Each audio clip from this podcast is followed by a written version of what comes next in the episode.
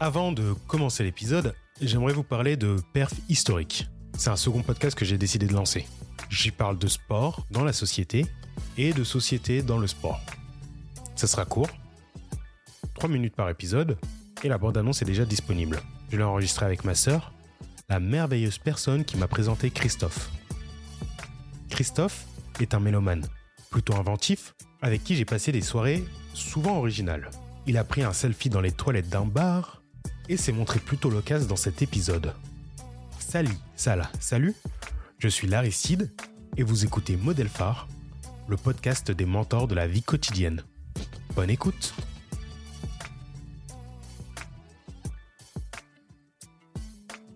Salut Christophe Bah, du coup, salut, ouais. C'est le principe dans ce genre de podcast, on fait semblant de se dire bonjour même si... euh, Même si euh, tout a été fait déjà. Est-ce que ça va bien? Euh, ouais, bah écoute, cool. Pour un lundi, euh, ça passe. T'as passé une bonne journée, tout est bien frais dans ta vie Ouais, bah tout va bien, ouais. Ok. Alors, est-ce que tu pourrais te présenter en quelques mots, s'il te plaît? Euh, alors, du coup, t'as dit mon prénom? Bah, je m'appelle Christophe. Ouais. Euh, ap- euh, après, bah écoute, mon plat préféré, c'est le, le riz et le poulet. ok. Genre euh, un plat, un plat tout simple, quoi. Mais un plat simple, euh, mais précis.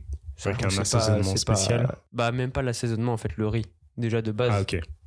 étant, euh, étant asiatique et je pense que tous les asiatiques pourront se reconnaître dans ce que je dis. Le meilleur riz du monde, c'est l'oiseau céleste. Ah. C'est une marque qui est vendue, il y a des cuvées par année. 2018, 2019, 2020. Ah ouais À ce point ouais, ouais, ouais, c'est bon. Et petite anecdote, en fait, c'est comme FIFA. Donc là, on est en 2019, il y a FIFA 20 qui est sorti. Ouais. Bah, quand t'achètes ton riz, euh, là, la cuvée 2020 est sortie. Enfin, elle est sortie en 2019.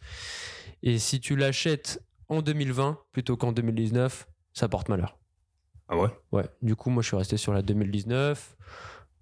Un riz, euh, une cuvée simple, quoi, euh, parfumé, relevé, avec du caractère qui sent le Vietnam. Ok. Et euh, t'accompagnes ça avec un peu de poulet, le jus du poulet, et tout se marie bien, quoi. Ok. Merci. Merci. tu m'as dit que c'était random, j'ai essayé de faire random. Non, mais c'est bien, ça. On, on a une idée du personnage avec ça. Alors, est-ce que tu peux me dire qui est ton modèle phare?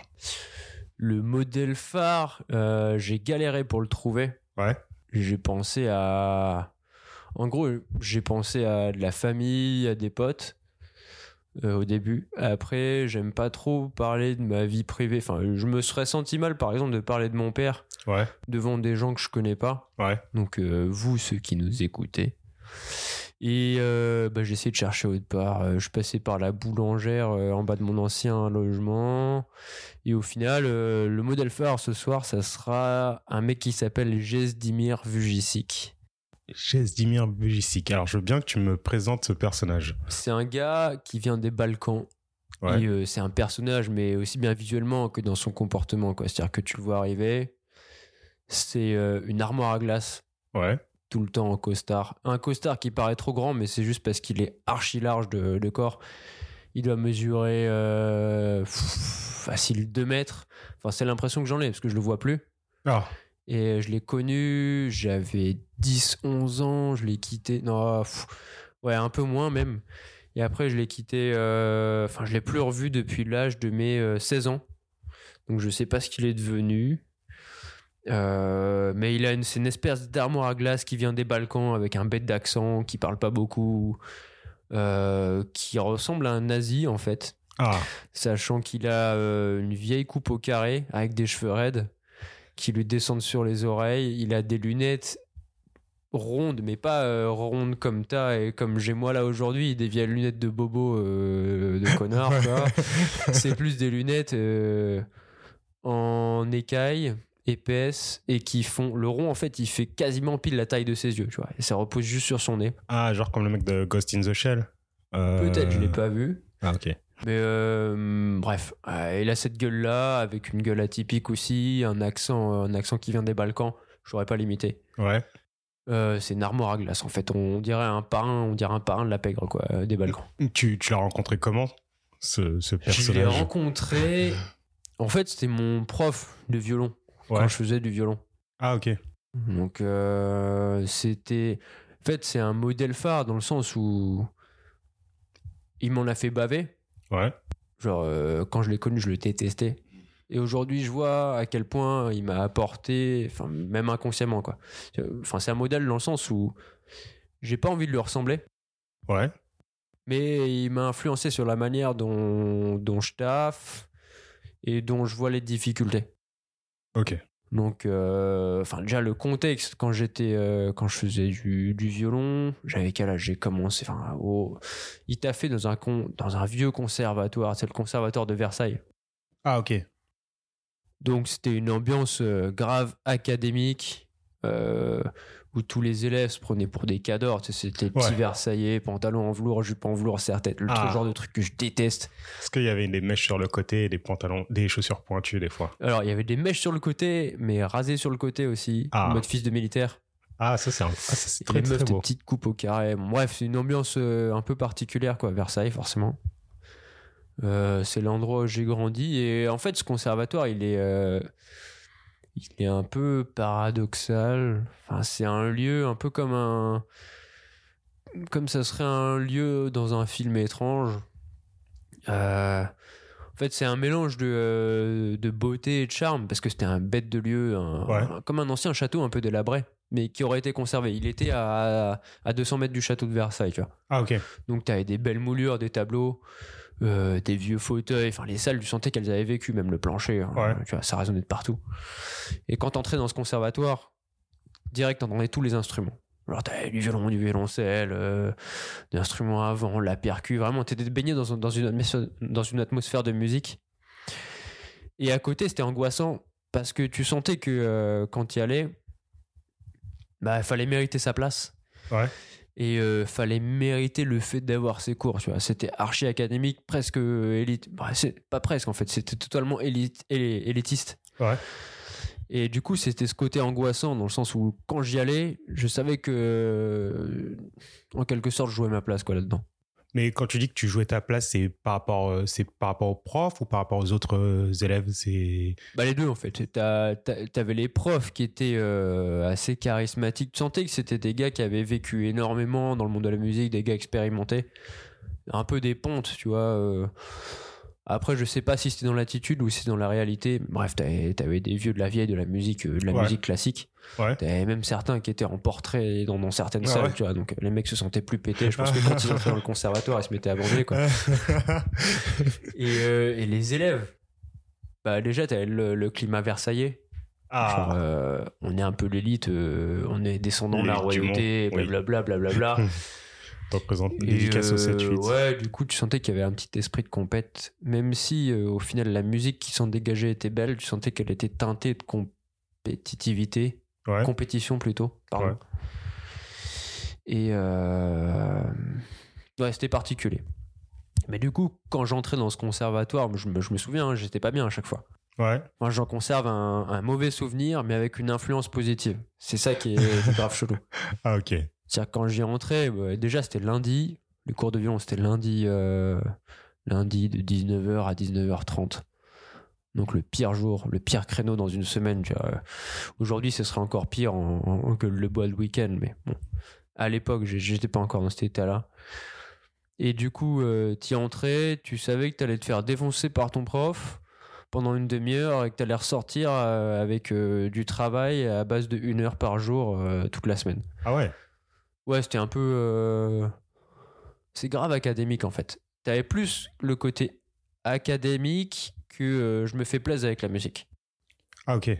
Mais du coup, euh, parce que là, pour l'instant, euh, tu me décris euh, un petit peu une, une prison, un enfer. J'ai du mal à, à comprendre. Ah À saisir le côté un. Du coup, j'entrais et euh, le mec, euh, le cours, il se déroulait dans une petite salle en dessous des combles du conservatoire. Une salle, mais qui faisait euh, 5 mètres carrés, tu vois. Ah ouais. 5 mètres carrés avec le toit penché. Donc, t'avais accès qu'à Ah oui. demi, un- un- la moitié d'une salle debout. Mais ça, c'est parce que vous étiez les plus jeunes ou c'est parce que vous avez non, des c'est parce qu'il y avait instruments plein de salles dans le conservatoire. Puis le mec, euh, ce fameux Gesdimir Vujicic, il faisait cours dans cette salle. Et c'était des cours individuels, c'est-à-dire qu'il prenait euh, demi-heure par demi-heure des élèves en violon de, tout- Ah, de tous les niveaux. Ah ok. Et du coup, t'entrais dans la salle. Déjà, t'en- t'entendais l'élève se faire limite bâcher euh, à travers les murs. T'entrais dans la salle, t'avais une ambiance un peu tendue. C'était électrique. T'avais le vieux néon au-dessus, qui, euh, le vieux néon blanc électrique qui, clignotait parfois.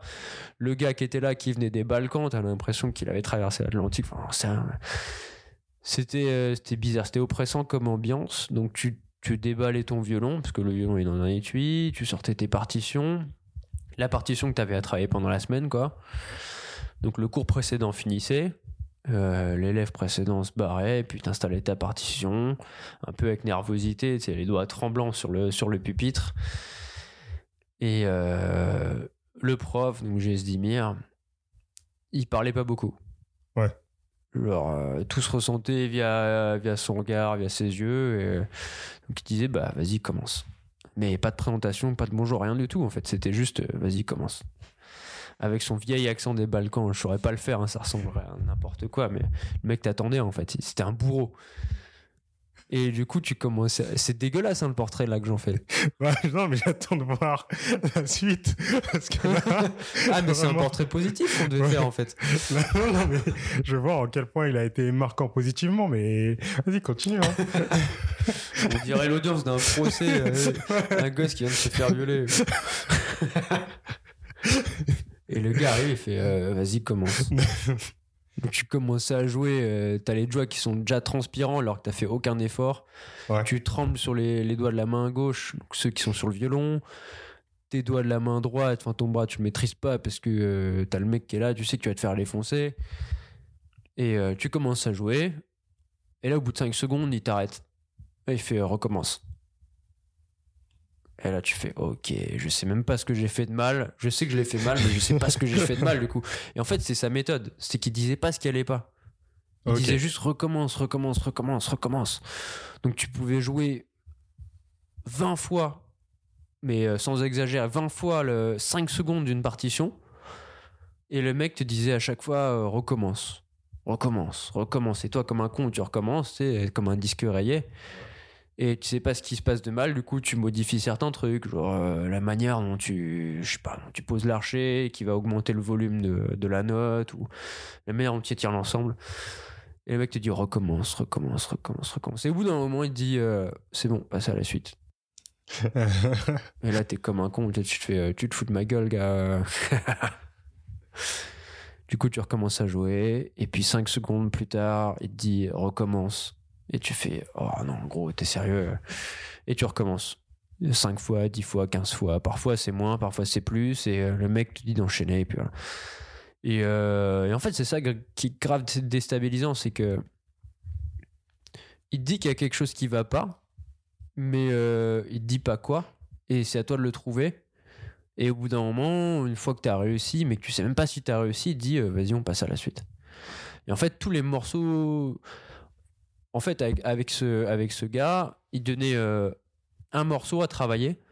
ouais. Et tu savais pas si ça pouvait durer une semaine ou trois mois, selon la difficulté.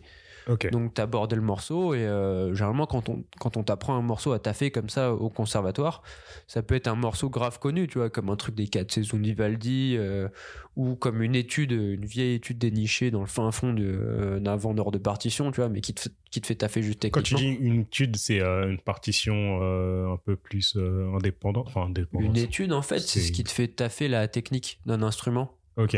Donc, tu as une technique particulière qui est, qui est ciblée ou plusieurs techniques précises qui sont ciblées dans une étude. Ouais. Comme le changement de position, euh, c'est quand tu bouges la main gauche sur le violon.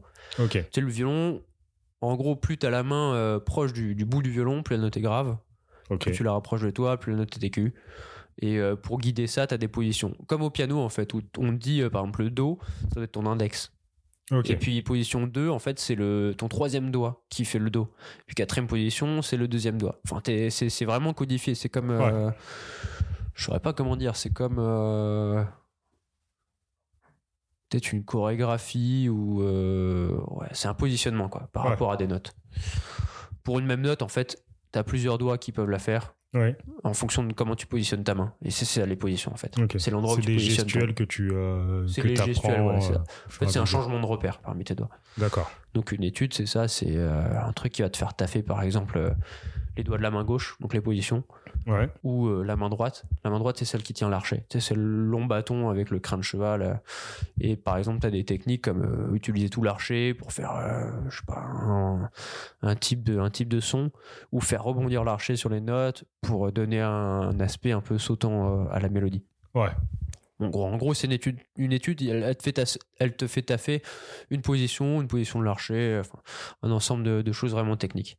Donc tu avais ça ou des morceaux plus connus. Ouais.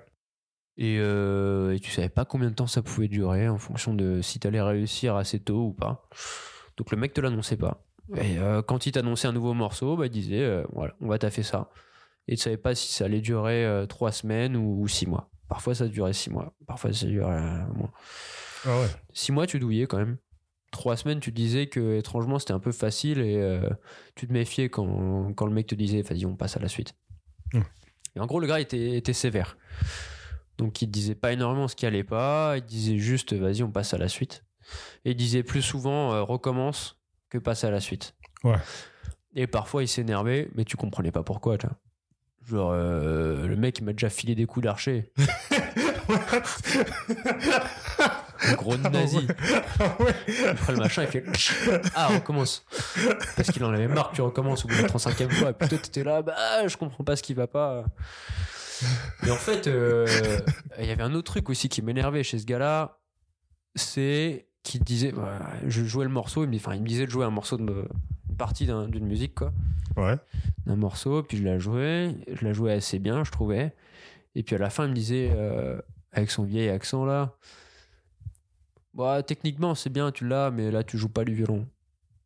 Et tu vois, quand t'as 11 ans ou 12 ans, tu comprends pas ça. Tu comprends pas ce que c'est que techniquement c'est bien ou pas jouer du violon ou jouer du violon. C'est tu veux sur- surtout faire gaffe à ce que euh, tu respectes les notes qui affichent sur ta partition, mais euh, Ouais. Bref, tu, tu comprends pas. Et au bout d'un moment, euh, il dit Bon, ouais, c'est bon, là, t'as joué du violon, quoi. Et tu fais Ah ouais, bon, bah, très bien. Et en fait, ce que ce gars m'a appris, c'est que. euh, un instant, en gros, de. euh, un instant où tu t'aperçois que t'as réussi, Oui. ça vaut peut-être les euh, 100, les 50, 100, 150 instants précédents où tu as échoué. Ouais. Et c'est c'est c'est, euh, apprécier en gros les moments où tu douilles quand tu sais qu'à la fin, tu vas avoir ce moment de réussite. Ouais. Et ce moment de réussite, il va durer euh, peut-être 10 secondes, 15 secondes, 20 secondes. Il va être très court, très ponctuel. Généralement, c'était juste 5 minutes dans, dans un cours de, de ce gars-là, quoi. Alors que euh, durant les 15 cours précédents, tu avais douillé, tu t'es pris des, cours des coups d'archer, tu t'es pris un balkan qui te fonçait dans la gueule et, euh, et qui disait pas ce qui allait pas, tu vois. Ouais. Et là, du coup, aujourd'hui, euh, bah, tu l'apprécies, quoi. Et par contre, bon, c'est un truc. En fait, il y a une partie positive et négative dans le sens où euh, tu kiffes le moment. En fait, tu apprécies douiller quand, Ouais. tu, quand tu sais que tu vas réussir à la fin. Et le petit, le petit instant où tu auras réussi, tu auras kiffé les 200 instants Ouais. où tu auras douillé précédemment. Ouais. Et d'un autre côté, euh, et là, je lui en veux un peu, c'est euh, c'est tu as tendance à, à être archi perfectionniste et à faire beaucoup trop gaffe à ce que tu fais au niveau des détails. Ouais. C'est-à-dire que aussi bien quand tu dessines ou quand tu vas essayer de jouer de la musique ou euh, quand tu vas écrire un texte, que Ouais. ce soit pour le taf ou en dehors du taf, tu vas être là, tu vas, tu vas recommencer, tu vas reprendre le moindre détail. et, euh, en gros, euh, T'as toujours une espèce d'insatisfaction, voilà, c'est ça, envers ce que tu fais. Et par contre, le jour où tu vas avoir cette satisfaction, tu vas la kiffer, mais euh, à mort. Ouais. Et c'est peut-être ça, en fait, qui m'a apporté. Alors, c'est pas un modèle phare, du coup, dans le sens où je veux faire ce qu'il fait, euh, c'est un mec que j'admire, et, euh, et euh, c'est ce vers quoi je veux me diriger. C'est quelqu'un qui t'a fait avancer dans ce que tu es, dans ce que Ouais, tu... c'est ça. La manière de penser, de vivre les choses, de... Ouais, c'est un mec, en fait, aujourd'hui, je sens sa patte dans ce que je fais au taf, par exemple. Ouais. Où euh, je vais pouvoir euh, reprendre mes euh, 20 à 25 fois un mail juste pour trouver les bons mots, la bonne tournure. Mmh. Et puis à la fin, je vais me dire, où je vais l'envoyer, je vais me dire, ah, bah, c'est bon, ça a marché quoi. C'est cool ça. Enfin, même dans n'importe quel truc, euh, que ce soit là, quand tu te prépares à bouffer, quand, euh, quand tu prépares un événement, quand tu écris, enfin, je sais pas. Tu fais du riz avec du poulet. Tu, bah, le riz, non mais mec, t'en parles, mais euh, le riz et le poulet, c'est une enfin, c'est simple, mais c'est précis. hein. Déjà, il faut le bon riz, il faut le bon poulet, il faut les bonnes épices. Non, mais t'as juste ça, tu vois. Non, de manière générale, c'est. euh, C'est l'éloge de la persévérance, quoi. Ouais, c'est ça. C'est ça. et, euh, Mais par contre, c'est vrai qu'on pourrait, on pourrait euh, nuancer ça ou le mettre un peu en critique ou en doute, dans le sens où euh, ce genre de réflexion où tu pousses la... certaines choses à la perfection, Ouais. bah ça peut effacer la spontanéité. Ouais. Et parfois quelque chose qui est spontané Mhm. et du coup qui est qui peut être très imparfait Ouais. peut être vécu beaucoup plus intensément ou plus positivement ou peut avoir énormément plus d'effet et de charme que, euh, que quelque chose que tu as, fait 10 fois, 50 fois, 100 fois pour arriver à cette perfection. Quoi. Mhm. Mais moi, j'ai l'impression que. Après, je suis pas un, un ultra mélomane. Mais euh, quand tu me dis qu'il y a de la précision de la musique, euh, je t'entends. Mais je me dis qu'il faut un peu de. En plus de la précision, il faut quand même un peu de- d'esprit. enfin, un peu de. D'imagination, ou quoi, D'imagination, de créativité. Ouais, quoi. totalement. Et t'as des artistes qui, euh, qui mettent grave ça en avant. La chance au hasard, en fait. Ouais. Ils partent d'une note, d'un instrument, ils commencent à le jouer, et puis ils vont se dire, vas-y, euh, random, euh, je me fous cet instrument, puis je vais superposer un truc.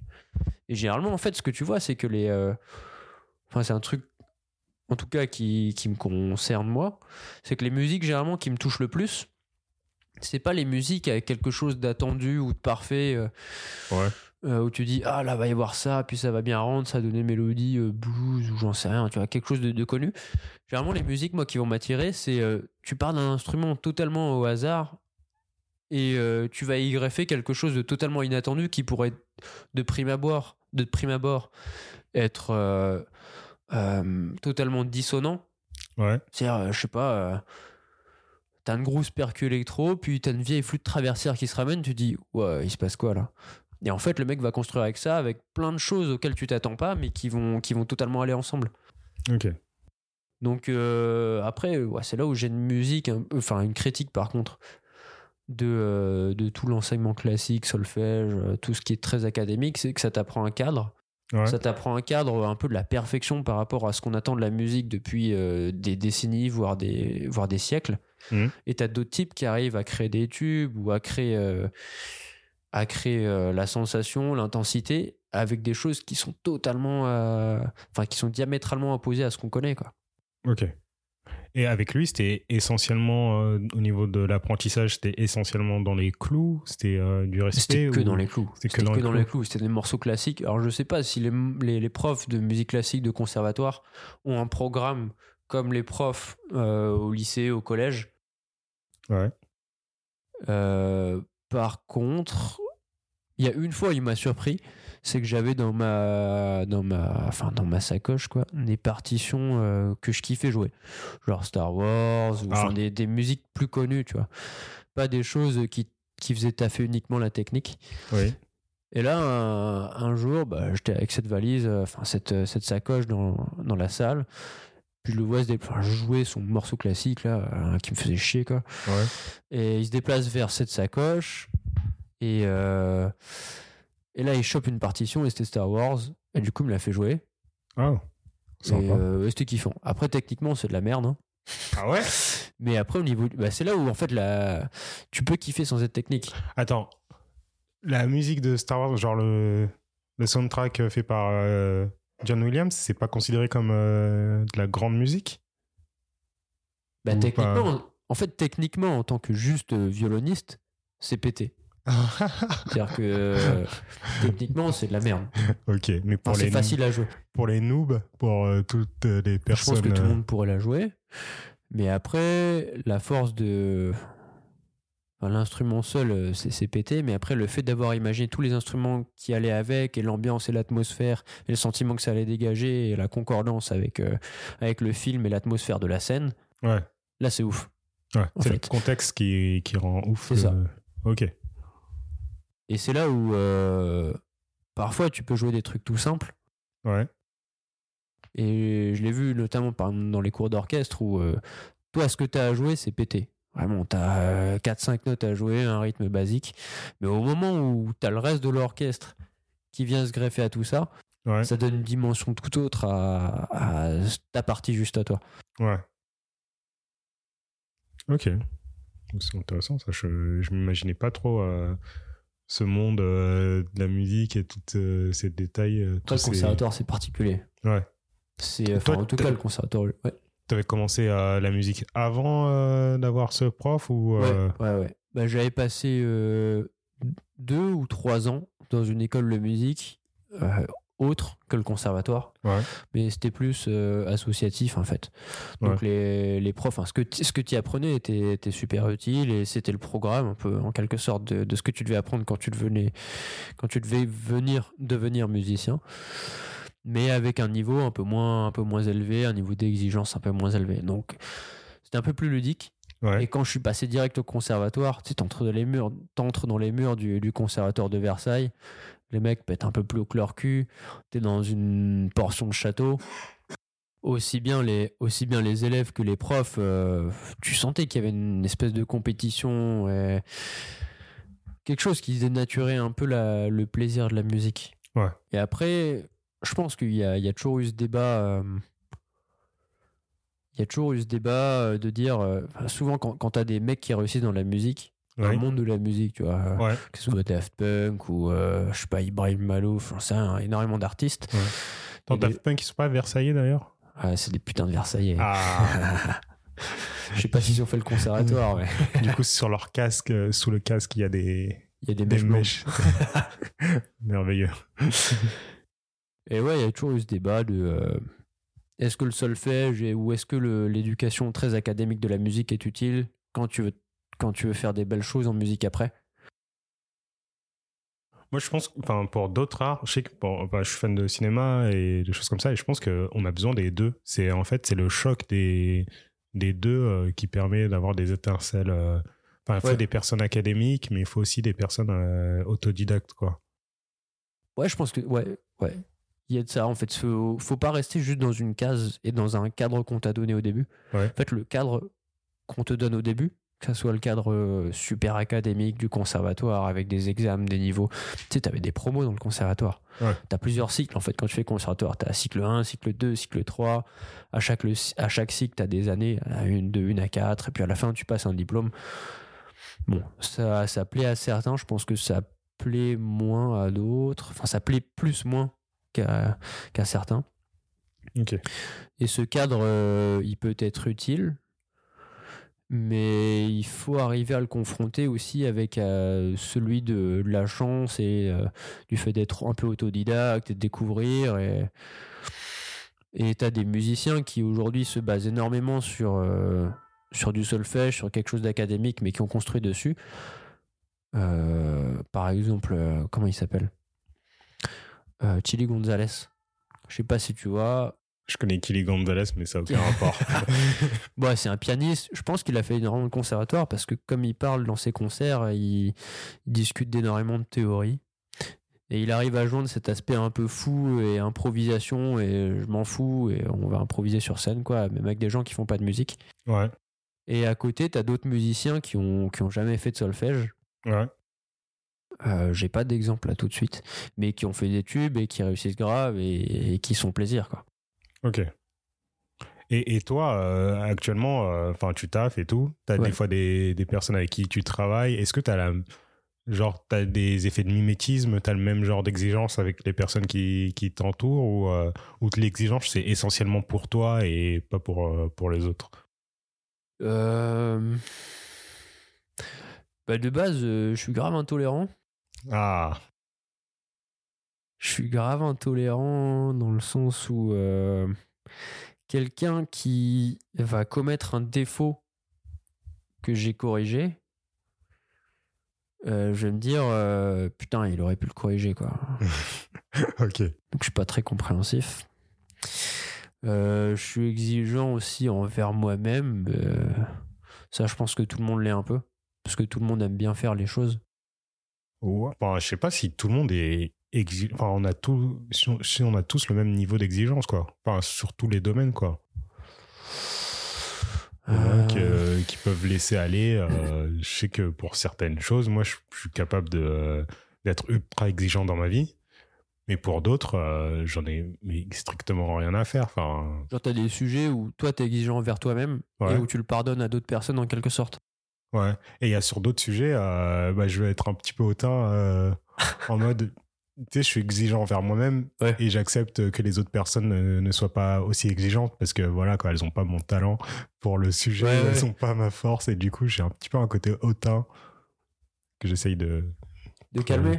de calmer des fois au travail, surtout.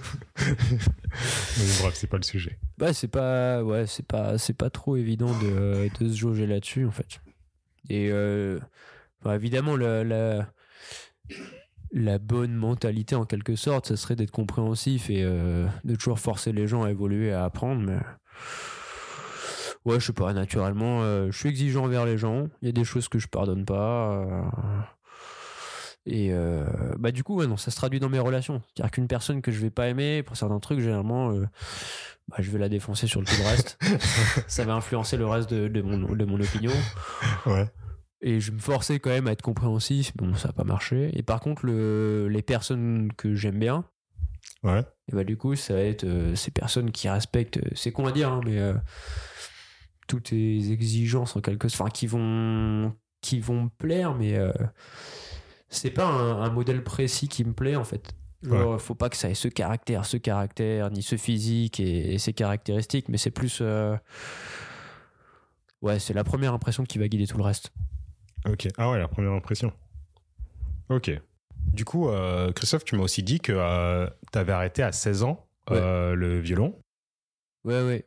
Bah, ça fait partie d'un des moments forts quand même que, euh, que j'ai eu dans la relation avec ce gars-là.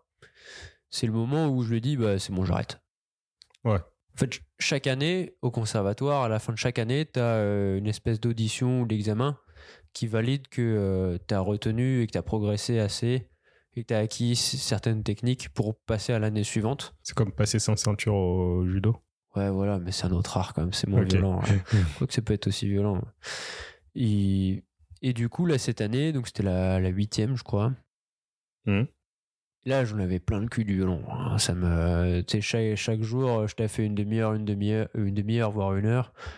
Et au bout d'un moment, euh, j'arrivais à rien parce que ça m'énervait. Et puis, euh, il y a de la frustration qui s'accumulait. Et euh, ça me saoulait, quoi, tout simplement. Ouais. Et euh, en quelque sorte, j'ai saboté l'examen de fin d'année. C'est-à-dire que j'y suis allé, mais en connaissant rien, la partition. Alors que d'habitude, euh, c'est un truc que tu vas connaître par cœur, tu vas te caler bien avec le pianiste qui t'accompagne. Là, je me suis dit, vas-y, fuck. euh, Bon, vas-y, j'y vais, je le fais et, euh, et on verra bien ce que ça donne. Et en fait, euh, j'ai joué, j'ai commencé à jouer, 5 secondes. Il y a un des jurys qui m'a arrêté, il m'a fait non, vous recommencez là. C'est le genre de truc qui arrive jamais, tu vois. Ouais. Je recommence et euh, je joue 5 secondes, 10 secondes. Et puis là, il fait Non, mais vous l'avez taffé le morceau ou vous foutez notre gueule? Là Je fais Bah non, bah, désolé, j'ai pas, j'ai pas eu trop le temps de le taffer. Enfin, vieille excuse, c'était d'étudiant. hein. Ouais. Et au final, bon, l'audition s'est arrêtée là. Donc j'ai eu 15 secondes de morceau sur, euh, sur 2 ou 3 minutes. Et mon prof, on a eu écho du jury. Et une semaine plus tard, donc au cours habituel, il me dit euh, Bon, j'ai entendu ce qui s'est passé là au, au cours. euh, et il a été très clair avec moi. Je pense qu'il m'avait compris. Il m'a dit Tu veux continuer ou pas? Et là, gros dilemme. C'est. C'était. En fait, j'avais envie de dire Bah, je- non, j'ai envie d'arrêter quoi. Mhm. En même temps, euh, j'avais peur de le décevoir et je me disais Putain, euh, huit années comme ça, que j'arrête d'un coup, vis-à-vis du prof, vis-à-vis des parents, vis-à-vis de moi-même. C'est chaud quand même de dire non à tout ça et d'arrêter d'un coup. Et c'est un peu en fait comme euh, quand tu t'arrêtes de fumer une quand tu t'arrêtes de fumer la clope, Ouais. qu'il y a un mec qui t'entend une et là t'es là, euh, vas-y je la prends et puis c'est bon, on met fin à ça quoi. Et c'était Ouais. exactement la même sensation. Du coup je lui ai dit bah non j'arrête. Et il a été archi simple, il a fait bon très bien, euh, je respecte. Euh, tu reviendras me voir? Moi, je lui ai dit euh, ouais, tout en sachant que j'aurais trop honte d'aller le revoir plus tard, tu vois. Ah, tu l'as je- jamais revu du- depuis Non, je l'ai jamais fin. revu. Ça fait 11 ans que je l'ai pas vu, ce gars-là. Et euh, Tu sais s'il est toujours. euh, s'il est toujours en vie S'il fait toujours des je cours. sais, je sais pas ce qu'il est devenu. Euh, un jour, j'ai cherché sur YouTube, j'ai revu sa tête de nazi, là. Je me suis dit, bon, c'est bien lui, hein. Il est encore vivant. Mais à part ça, euh, non, non. Puis euh, c'est un peu comme aussi quand, quand tu dois des nou- donner des nouvelles à, la- à des potes ou de la famille. Ouais. Tu dis, bon, vas-y, euh, à ce moment-là, on se revoit. Et puis tu le revois pas. Et puis au final, tu laisses le truc durer. Et puis plus, euh, plus la durée s'écoule, Ouais. plus ton sentiment d'anticipation de culpabilité augmente. Et plus ce sentiment d'anticipation de culpabilité, il t'empêche de, de franchir le pas. Ouais. Du coup, c'est peut-être ce qui fait que je l'ai jamais revu depuis. C'est comme tirer un élastique, tu te dis. Ouais, c'est ça. Puis au moment où je vais le lâcher, euh, ça a pété, ça a pété fort, quoi. Je sais pas comment, je sais pas comment il. Je pense pas qu'il s'est souvenu de moi. Euh, je sais pas, je sais même pas si aujourd'hui je me, je me retrouve devant lui. Si je me retrouvais devant lui, il me reconnaîtrait. Mais du coup, euh, ouais, j'ai toujours le sentiment de. Je serais Ça, curieux je de voir suis- comment il réagirait. Je suis pas sûr. Enfin, faut... des fois, je crois qu'on sous-estime un petit peu euh, la- à quel point on, a- on peut marquer euh, les personnes, quoi. Parce que moi, je sais que, euh, bah, en lançant un modèle phare, j'ai essayé de recontacter. Enfin, j'ai recontacté des, dans, dont une ancienne prof. Parce que euh, c'est un peu elle qui m'avait fait euh, me réorienter vers euh, quelque chose de plus com. Ouais. Et je lui ai parlé en lui envoyant un mail. Elle m'a dit ouais, bah, Je me rappelle très bien de vous, de cette promo, de machin Ah. et tout. Donc, ça se trouve, il se rappelle très bien de toi. Ouais, peut-être. hein. Peut-être qu'un jour, euh, je retournerai dans ce conservatoire à Versailles, puis, euh, puis j'irai le voir. Il s'est retrouvé toujours dans la même salle de 5 mètres carrés à donner des cours et à frapper les élèves avec son quoi. Peut-être qu'il a pas changé. On verra bien.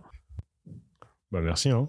Franchement, tu m'as donné plein de matières, plein de, de, de- de choses euh, à raconter. Est-ce que tu aurais d'autres dédicaces à faire sur d'autres modèles phares que tu as Bah, euh, ouais, en fait, euh, et là, c'est la question qui me libère un peu.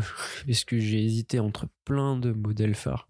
Que ce soit de la famille, des potes. euh, mais non, j'ai pas trop envie de parler parce que c'est plus de l'ordre Après, si c'est privé, trop tu vois. privé, euh, Ah y a non, pas mais de souci. hein. je les aborde là de manière assez vague. Bah, il y avait, il y a mon père, enfin mes parents, ma marraine, mes grands-parents, tu vois. Tout, en fait, toutes les personnes qui m'entourent et et, euh, et qui ont dressé un souvenir ou qui sont actives aujourd'hui dans, dans ma vie, Ouais. je les considère comme des modèles phares.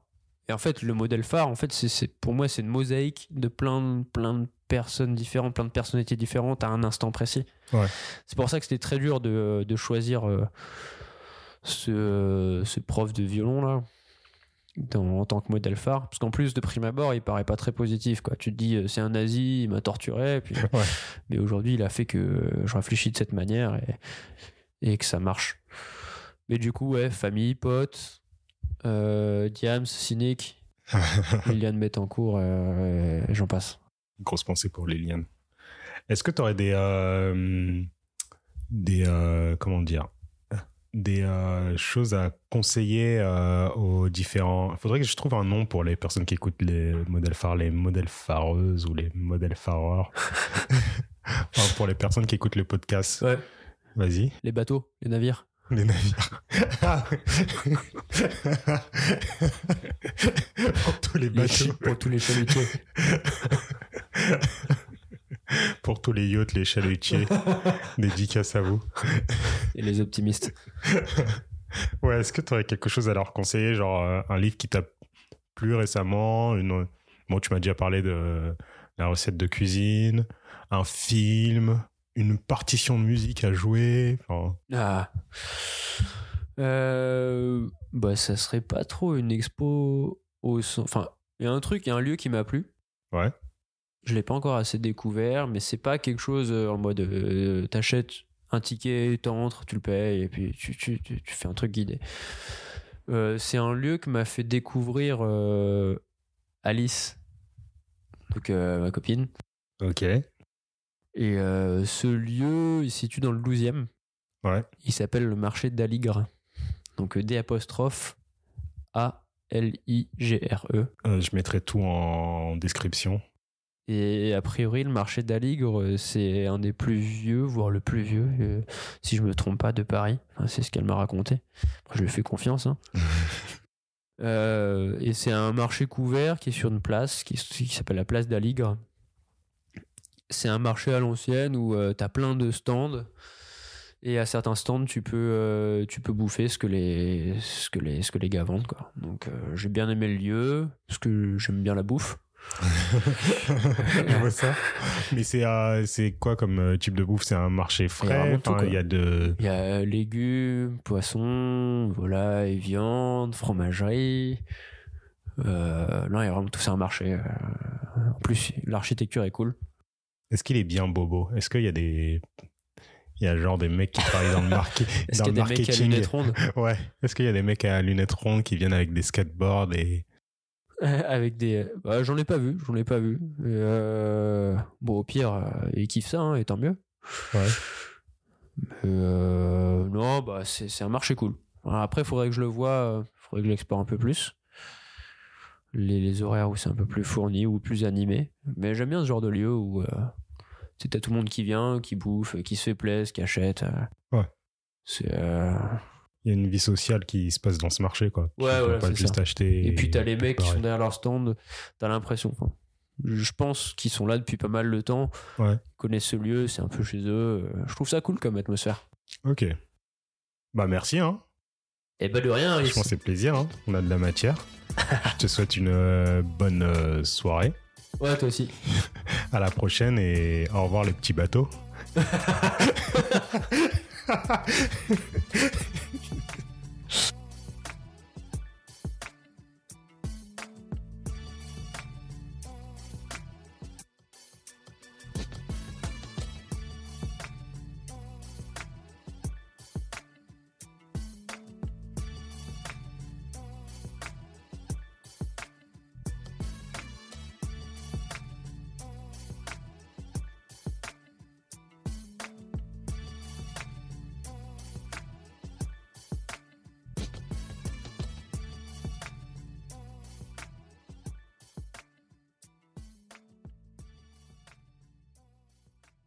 a tous la gastro et la rhinopharyngite.